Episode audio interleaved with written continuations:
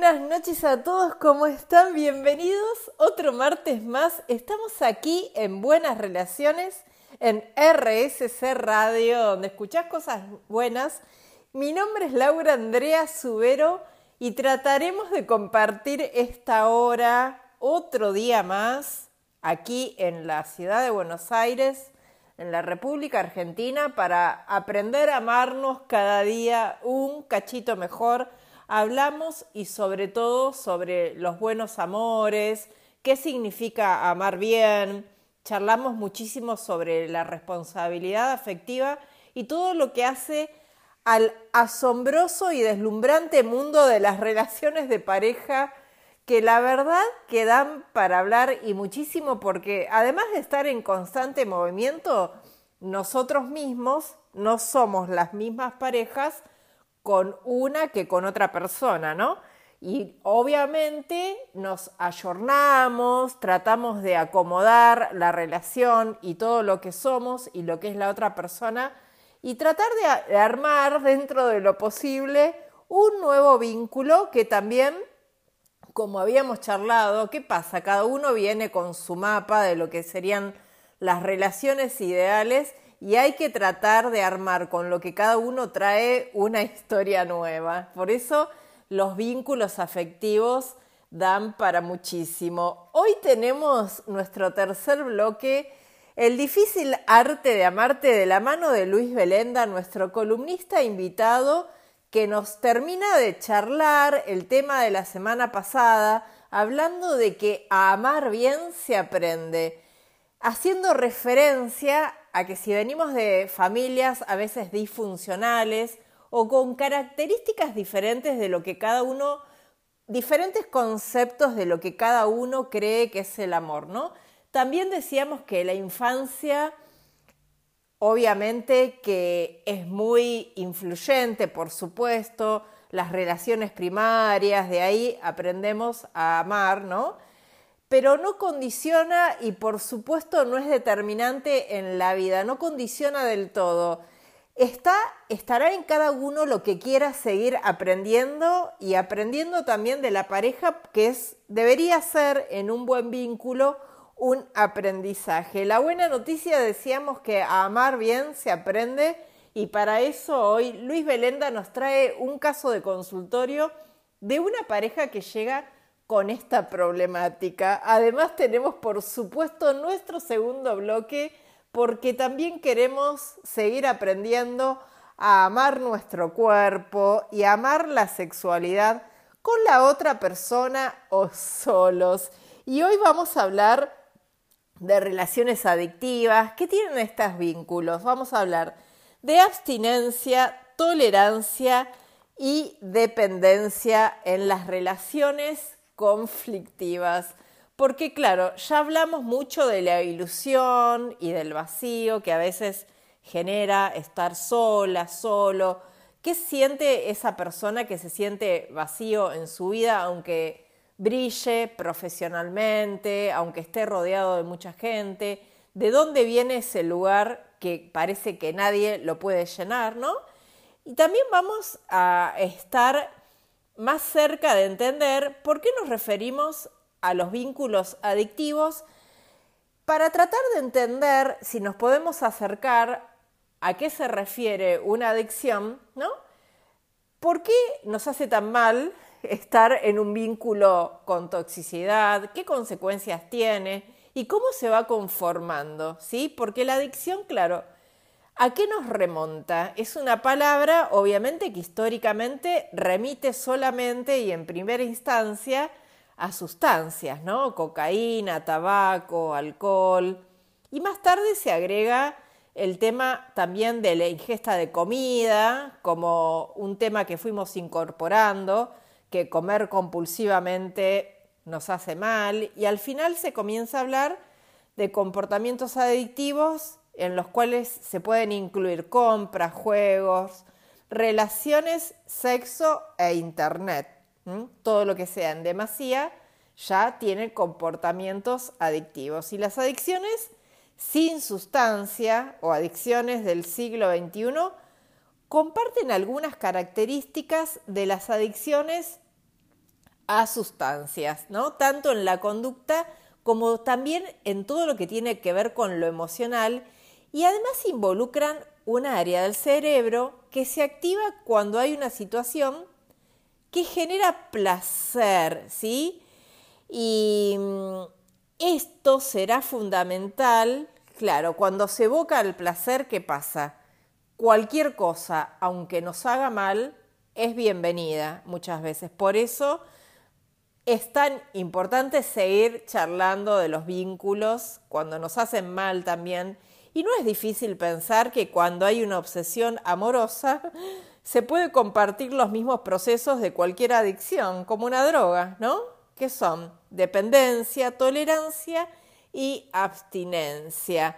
De todo eso vamos a charlar hoy porque la dependencia en primer lugar que aparece se trata de conductas que tienen que ver con nuestra vida cotidiana, como las relaciones amorosas, la sexualidad, el uso de Internet, que también pueden escalar a un nivel de necesidad tan, pero tan profundo que hace que se repitan en forma compulsiva, ¿no? Y a pesar del daño que pueden provocar, queremos más de eso.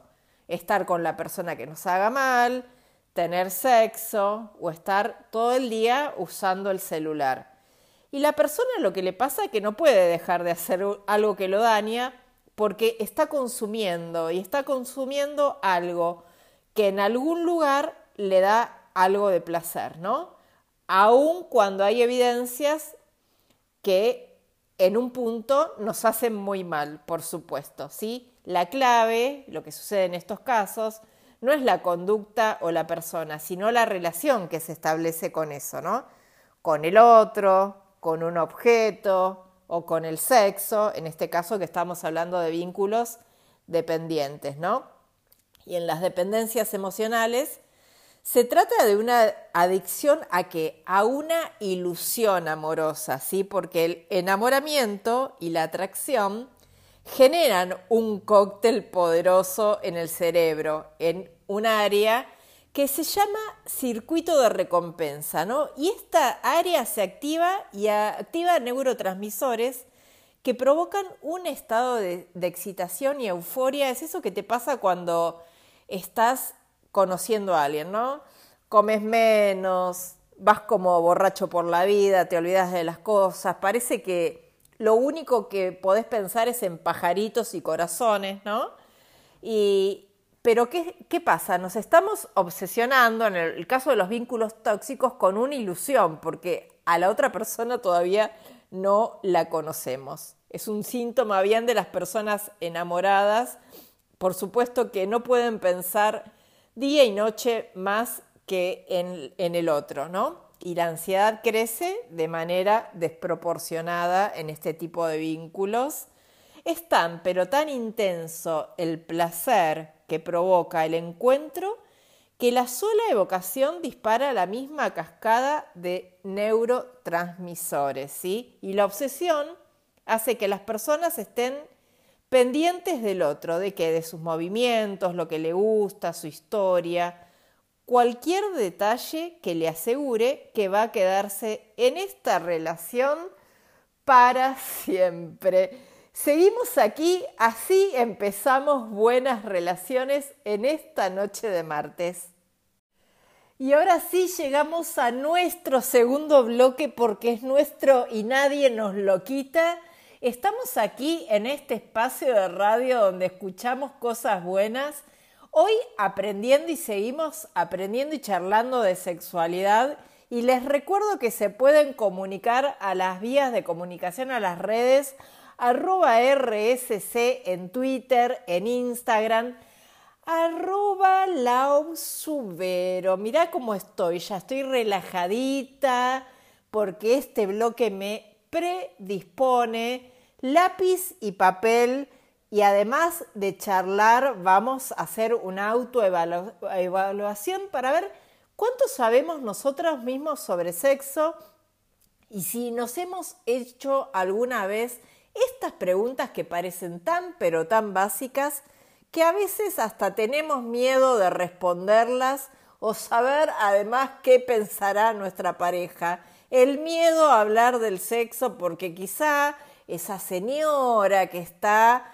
en la cocina con el delantal, ¿no? O ese señor que viene con los anteojitos, con su maletín, quizá no, no sos capaz de soportar que le gustan tal o cuales cosas sobre el sexo, ¿no? Así como no te querés imaginar a la otra persona sentada en el trono, en el inodoro, hay muchas personas que tampoco soportan tener conversaciones de, de carácter erótico con la pareja porque parece que la relación de pareja y el sexo, ¿no? Como que a veces tenemos relaciones pero no van de la mano y hay un miedo a pensar que si la otra persona le gusta tal o, o cual cosa, va a ir a buscarla fuera, por favor.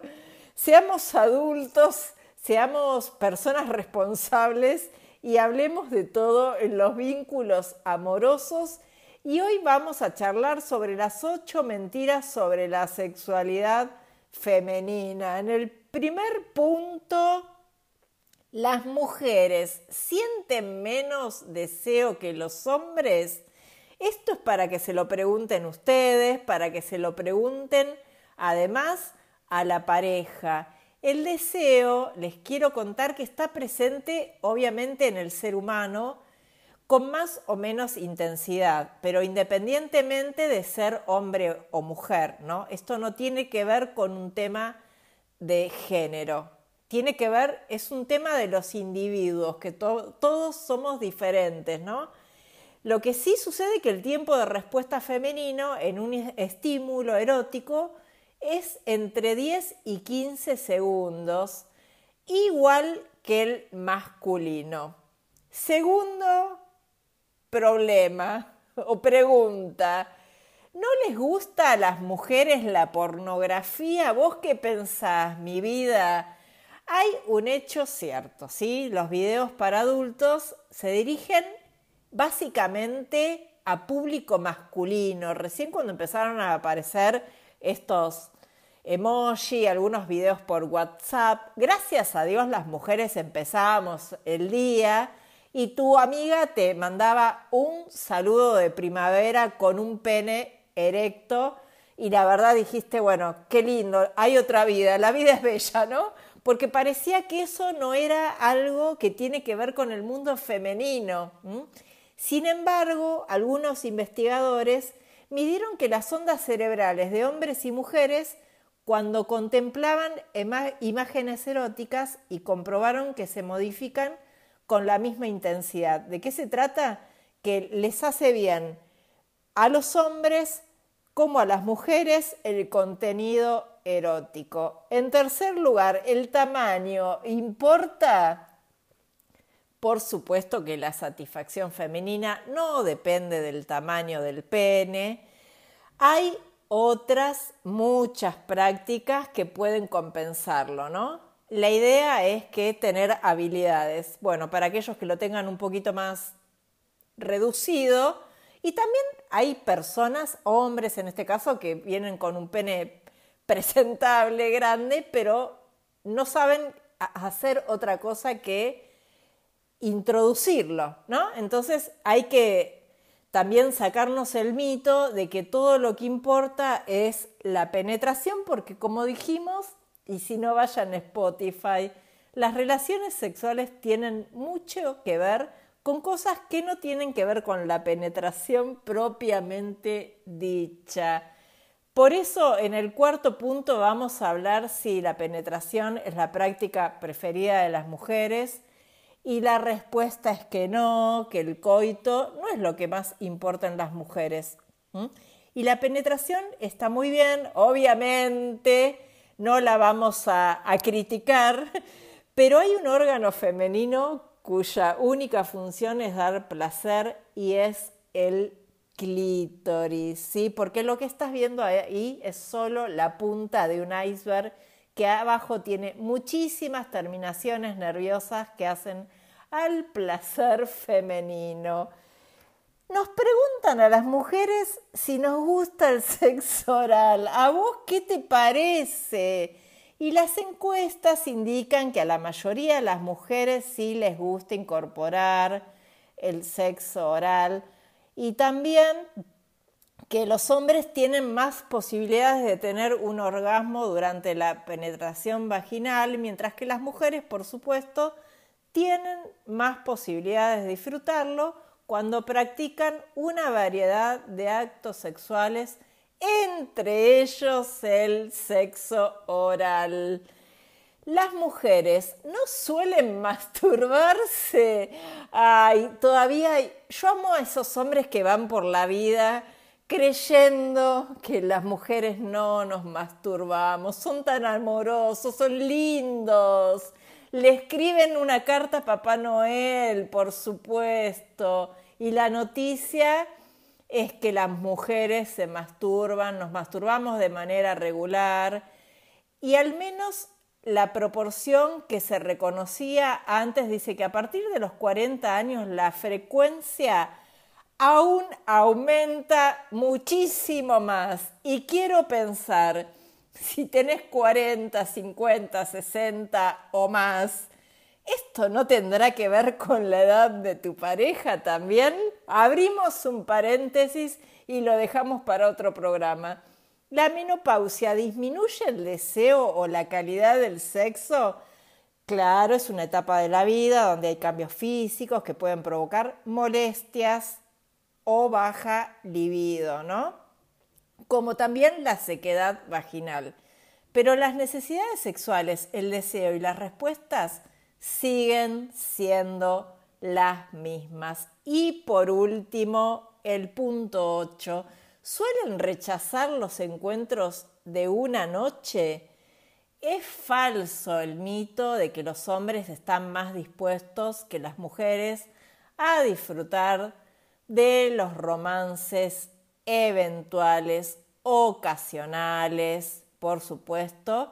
Hay muchos prejuicios que hacen que ellas tiendan a que a disminuir o a no reconocer que quizá tuvieron tantos encuentros sexuales ocasionales, porque todavía, aunque hemos, hemos avanzado muchísimo, a veces se señala de otro modo a la mujer, pero por otra parte son mucho más selectivas, dicen las encuestas, las mujeres a la hora de elegir pareja, aunque sea por un orgasmo. Y esto sí fue todo por hoy, nuestro encuentro sexual. Estamos aprendiendo a amarnos cada día un cachito mejor. La buena noticia, ¿saben cuál es? que el próximo martes les toca a ustedes, muchachos. Muy buenas noches, queridos y queridas oyentes de Buenas Relaciones, el programa de Laura Subero. Llegamos al tercer bloque. ¿Eh? Este bloque que, como todos saben, se intitula El difícil arte de amarte. ¿Mm? Y es tan difícil amar, nos hacemos esta pregunta. Mm, porque damos por supuesto que uno nace sabiendo amar, que amar es algo que traemos las personas ya este, eh, en nuestro chip eh, incorporado. Y, y, saben, en realidad no traemos mucha información cuando nacemos. Tenemos la info en nuestros genes, por supuesto, pero es la info básica. lo que tenemos es un potencial inmenso para desarrollar y desplegar. Y ahí está esa capacidad también de amar en germen, en germen, sin desarrollar. Y por eso hay personas que aman mucho y personas que aman poco. Porque no todos desarrollamos ese potencial de igual manera, como tampoco desarrollamos de igual manera los demás potenciales que tenemos, ¿eh? como la inteligencia lógico-matemática, como la habilidad para el deporte, como para la habilidad para descubrir cosas, para investigar, para, eh, no sé, crear, para no sé, componer una canción, cada uno tiene habilidades que va desarrollando, ¿sí? Bueno, la capacidad de amar también es una de ellas, y no todos la desarrollamos de la misma manera. ¿Y cómo es que se desarrollan estos potenciales? Bueno, viviendo, poniéndolos en juego, animándonos a ejercerlos.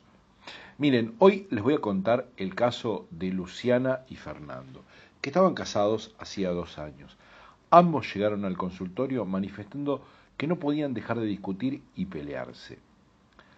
Fernando era médico y trabajaba en un hospital público. Hacía poquito que se había recibido. Luciana tenía un taller, un atelier, donde pintaba cuadros. Esa era su, su pasión.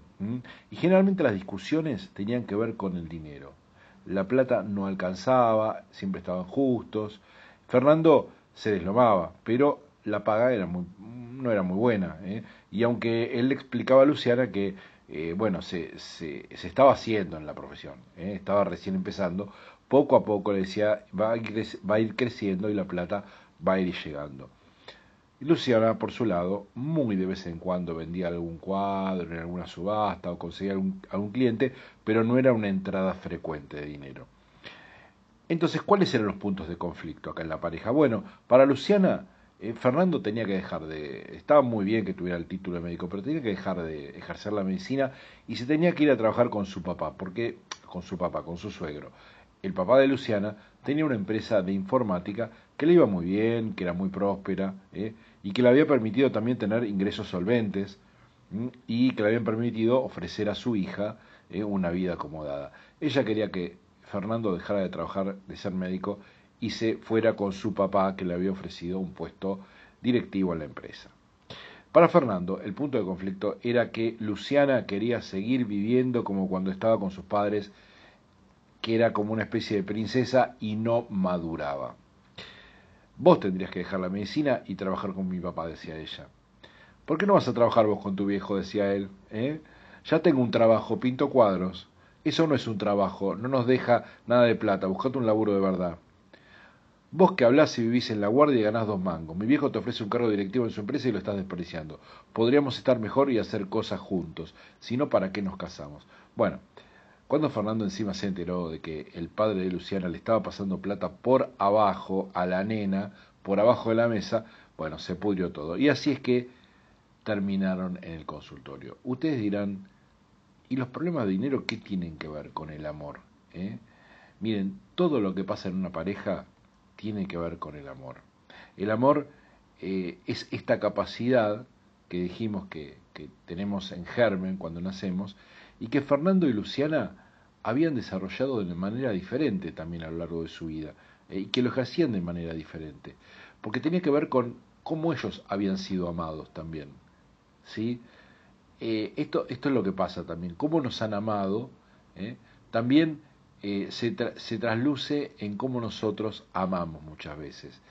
Em, él había crecido en una familia humilde, sin papá, con una mamá que trabajaba en una verdulería, había padecido privaciones, pero con esfuerzo y con, con, mucha ayuda de su madre, había logrado terminar la escuela y después mientras trabajaba en un ciber, había estudiado medicina y se había recibido. Luciana, en cambio, había crecido en una familia acomodada, su mamá había fallecido cuando ella era pequeña y había crecido como el centro de la vida de su padre, su padre le daba todo a ella. ¿eh? Y adolescente se interesó en la pintura y desde ahí no dejó de pintar. Eh, su suegro le había ofrecido a Fernando trabajar en la empresa, pero él amaba su profesión, ejercer la medicina, para eso se había preparado, para eso se había, había estudiado, él quería sanar a las personas ¿eh? había elegido el camino del luchador, ese que también conocía desde pequeño, aunque Luciana no lo entendía. ¿eh? Luciana había recibido mucho amor de pequeña, de ese amor que es complaciente, ¿eh? que todo lo puede, que todo lo ofrece, viajes, ropa, fiestas, juguetes, un auto, todo lo que un padre adinerado puede dar a su hija. Pero Fernando había recibido otro tipo de amor, un amor que no es complaciente, sino eh, ese que exige renuncia y sacrificio, eh, una madre que se rompía el lomo todos los días en la verdulería para que él pudiera ser un hombre de provecho, con mejores oportunidades. Ese tipo de amor exige responsabilidad y esfuerzo eh, por parte de quien lo recibe como forma de retribución. Son dos clases de amores diferentes. Como la historia de cada uno nos configura. ¿Vieron? Muchas veces. Esto sucede porque las personas tendemos a transitar los lugares que ya conocemos, en lo, que, lo que hemos aprendido en nuestra infancia. Eh, eh, todo eso echa raíz en nosotros, los mandatos, las miradas, las costumbres, los valores. Nosotros, los consultores psicológicos, siempre decimos que trabajamos el aquí y ahora. Mm, esa es la propuesta. Nunca, nunca es bueno, a ver, háblame de tu infancia. Eh, hablemos de lo que te pasa hoy, eh, de lo que te preocupa hoy. ¿Y por qué? Bueno, porque en el aquí y ahora, en lo que soy hoy, está también implícito de dónde vengo, eh, lo que fui viviendo en mi pasado. El pasado nos configura en el presente. Ahora bien, ¿es determinante ese pasado? No, no es determinante. ¿Estoy condenado, condenado por mi pasado? No. El pasado te puede condicionar muchas veces, pero no te determina. Por eso, la importancia de redefinir el aquí y ahora, quién soy, qué quiero, qué quiero ser de ahora en más. ¿eh? Como digo siempre, la vida es movimiento, es cambio.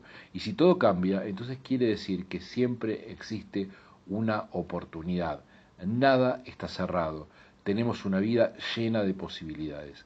Así que bueno, Fernando y Luciana también tenían su historia, eh, también habían sido amados de diferentes maneras, se habían configurado de diferentes formas. Pero bueno, tuvieron que sentarse a charlar, rever qué estaban dispuestos a dar, a renunciar por el otro. Dejar la medicina para Fernando eh, o dejar de pintar para Luciana no eran una opción.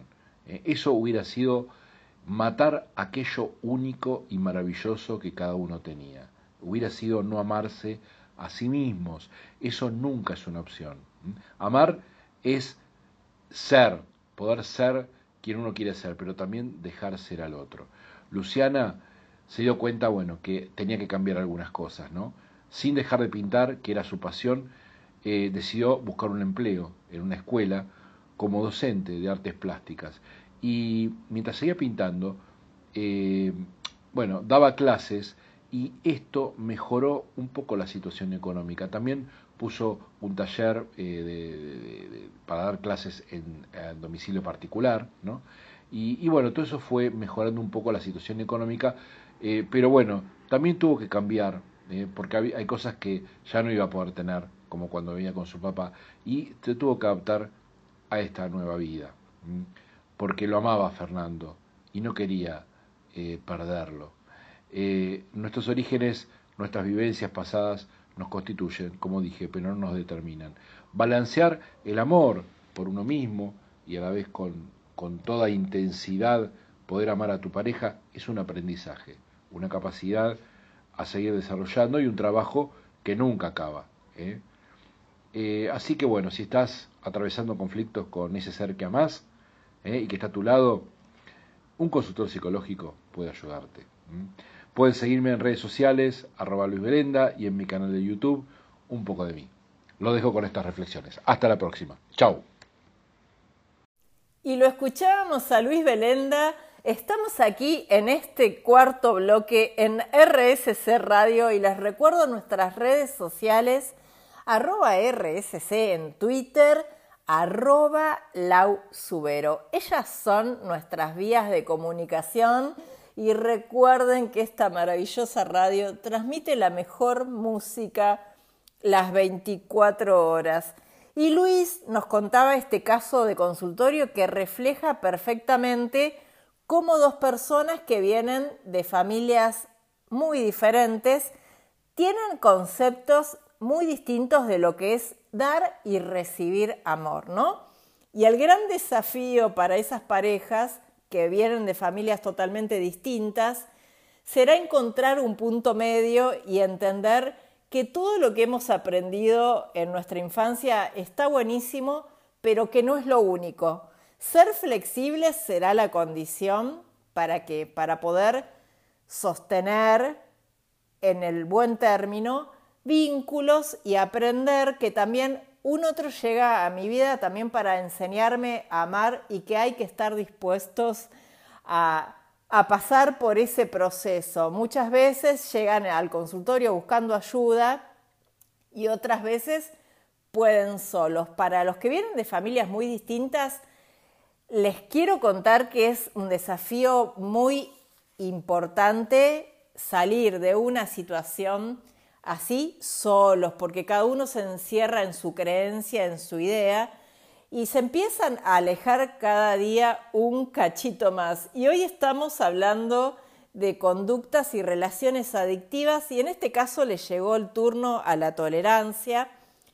Y el concepto de tolerancia en el mundo de las adicciones se refiere al aumento de la sustancia. ¿Para qué? Para lograr el mismo efecto, ¿no? En las adicciones conductuales, ¿qué pasa? Se incrementa la frecuencia y la intensidad de algún comportamiento para volver a sentir que el subidón de enamoramiento, ¿sí? Y en las relaciones emocionales de dependencia, ¿qué vemos? El límite se va corriendo cada día un cachito más y empieza a haber una pérdida de control de qué? Sobre lo que se permite y lo que no se permite. Lo que se soporta y lo que pensabas antes de estar en una relación. Y esto hay que tenerlo clarísimo cuando sentimos que estamos corriendo el hilo, ¿no? Y se comienza a relajar que cosas que tienen que ver con valores y principios que parecían innegociables, ¿sí? En los vínculos. Y la apuesta cada día es un cachito mejor. Eso que vos pensabas, esto no lo voy a permitir en mi vida porque tiene que ver con valores y hace a una relación sana, bueno, cuando te acercas a alguien y se empieza a conformar una relación adictiva, ese hilito de valores y de soportar cada día lo corres un cachito más, lo alejas y vas aceptando, soportando y permitiendo cosas que eran innegociables. Por eso es muy importante saber de qué se trata para cuando se nos corra un cachito el hilo, traerlo de vuelta, ¿sí? Porque algo está pasando que no podemos decir no, basta o hasta acá. Y se comienzan a relajar las cosas que tienen que ver con valores. Y esto que pasa, que es muy tangible y además es muy evidente en la relación. Con personas, sobre todo, saben qué, manipuladoras, porque utilizan la vulnerabilidad del otro. ¿De qué? Del dependiente afectivo, ¿no? Por supuesto que en provecho propio ¿De qué se abusan? De la debilidad del otro y del miedo a perder, sobre todo. También algo que hace a las relaciones y a las adicciones, pero en esta noche estamos hablando de relaciones adictivas, es la abstinencia y Claro, suspender la conducta, apartarse de la ilusión y aceptar la realidad provoca un dolor tan, pero tan grande que es difícil de soportar, ¿no? Y el dolor de la abstinencia tiene fecha de vencimiento, a diferencia de la agonía letal que implica persistir en la conducta adictiva. Porque la abstinencia no es solo psicológica. El cerebro acusa recibo de lo que falta y la caída depresiva posterior es brutal. Por eso, por lo que es tan importante el tratamiento psicoterapéutico, grupal y en ocasiones, a veces, lamentablemente, las personas que salen de este tipo de relaciones terminan con tratamientos farmacológicos y Habrá cambios en el estilo de vida, en las creencias que están distorsionadas y a veces es un desarrollo espiritual que permite afrontar que el vacío que estas relaciones adictivas estaban tapando, ¿no? ¿Qué me está pasando a mí que con tal de no estar sola, solo, aguanto cualquier cosa? ¿Qué viene a tapar la otra persona que aunque me haga muy mal, no lo puedo dejar? y habrá que verle la cara de frente al vacío y a los fantasmas, no queda otra, ¿sí? Atravesar los miedos más profundos y para dejar lugar a que venga una persona sana a nuestra vida, ¿sí? Hay que pasar por eso tan innegociable para muchos que es la soledad, estar solo, no ser elegido, no ser abrazado por mucho tiempo para poder saber e identificar qué vacío estoy tapando, por supuesto. Y muchas veces lo que se, lo que se charla, ¿no? Habíamos hablado en algún programa de los distintos tipos de apego, ¿no? Que tiene que ver, por supuesto, con conductas que hemos aprendido en la infancia, qué lugar hemos ocupado en nuestra casa materna, paterna o con los cuidadores más cercanos, si tuvimos un lugar de contención o tuvimos que ser niños adultos. Por eso es muy importante, pero como decía Luis también en su tercer bloque, la infancia no es el destino final y a amar bien también se aprende. Y así llegamos al quinto bloque. Estamos aquí en RSC Radio donde escuchás cosas buenas y les vuelvo a recordar que toda la programación de esta maravillosa radio se va a Spotify. No se pierdan de ir a ese espacio y escuchar todo el contenido porque básicamente la radio trabaja para qué? Para el bienestar, para vivir mejor, para tener una vida más saludable. Y allí tienen toda la programación de RSC Radio, esta amada radio que cada día estamos teniendo un vínculo sano con ella.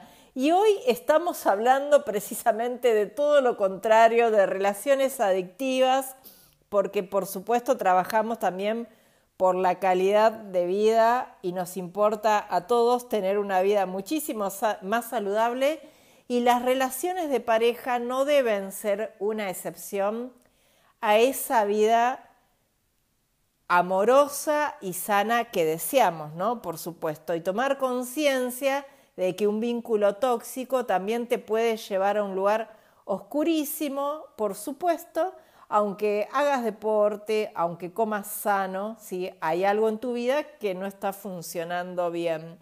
Y hoy hablamos de las condiciones, de las relaciones eh, que no son saludables, perdón, y una es de permanecer en la ilusión, ¿no? A, esa adicción, de un amor y de una entrega incondicional, sobre todo.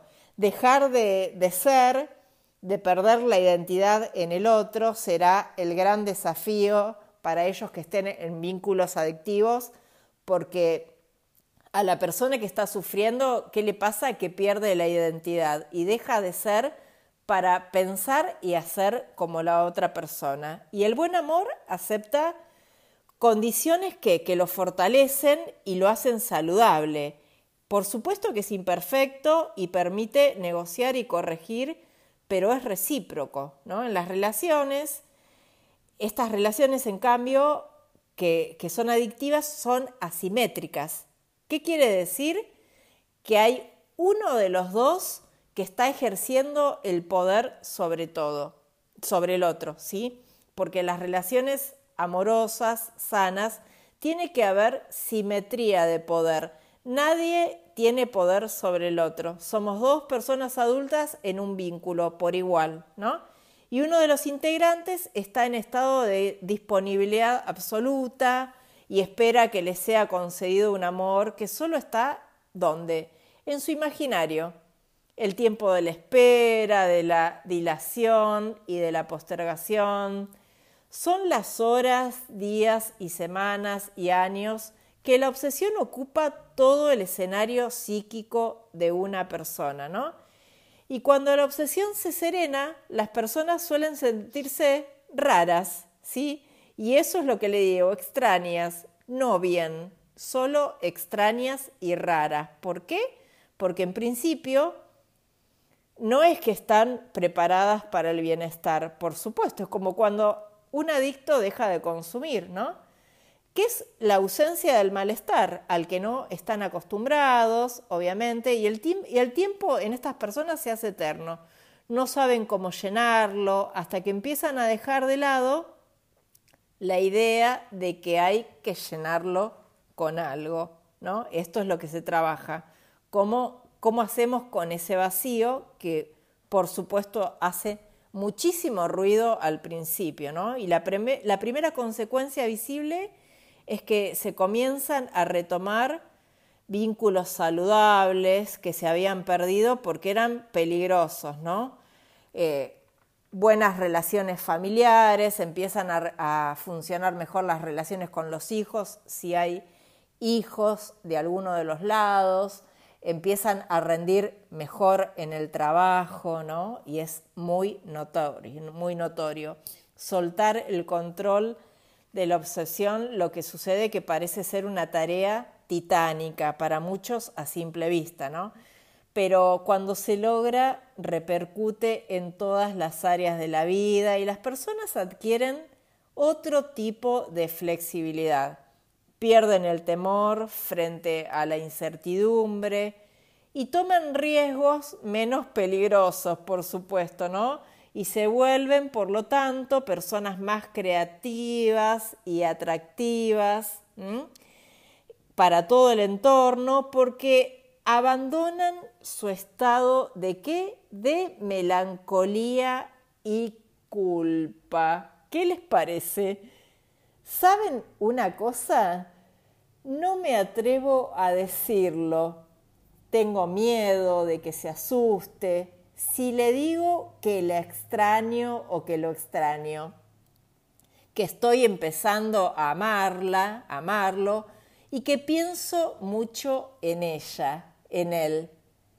No me animo a separarme, aunque hace años que sufro el infierno de estar donde no quiero estar, de mentir, de engañar, de hacerle creer a todo el mundo que así soy feliz. No me animo a aceptar que soy un hombre que ama a otro hombre o una mujer que ama a otra mujer. No puedo enfrentar a mis hijos, a la sociedad, a mis padres. Siento que soy un monstruo y que voy a dañar a todos. No me atrevo a comprometerme, a jugarme, a poner el cuerpo y el alma en esta relación porque tengo miedo de perder mi libertad, de sentirme atrapada, atrapado, de no poder seguir buscando algo mejor, de que me reclamen tiempo, afecto o dedicación. No me animo a encararlo, a encararla, a decirle que la soñé, que lo soñé en silencio por muchos años, a aceptar la realidad de saber si me quiere o no y dejar de refugiarme en la ilusión.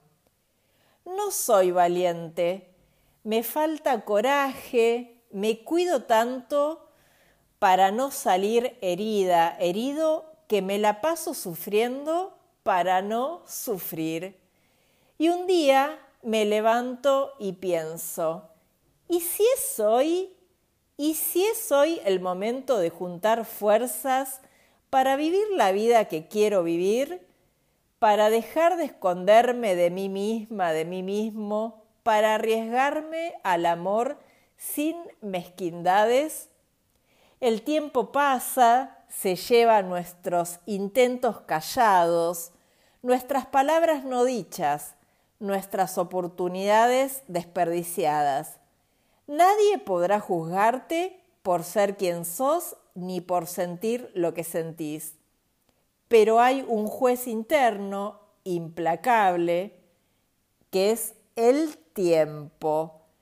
Las personas no se arrepienten de haberlo intentado, aunque el resultado no fuera el deseado pero sufren mucho por no haber tenido el coraje de atreverse. Como me gusta decir, el amor es cosa de valientes. Cobardes, abstenerse. Y esto sí, queridos oyentes, les quiero contar que fue todo por hoy. Nos volvemos a reencontrar el próximo martes a las 22 horas aquí en este espacio de RSC Radio, donde escuchas cosas buenas en buenas relaciones. Sean felices.